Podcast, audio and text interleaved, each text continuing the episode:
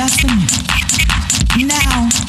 there's a certain kind of fella that I want to talk to this evening. I want to talk to all these little dick ass motherfuckers running around here who think they got a big dick.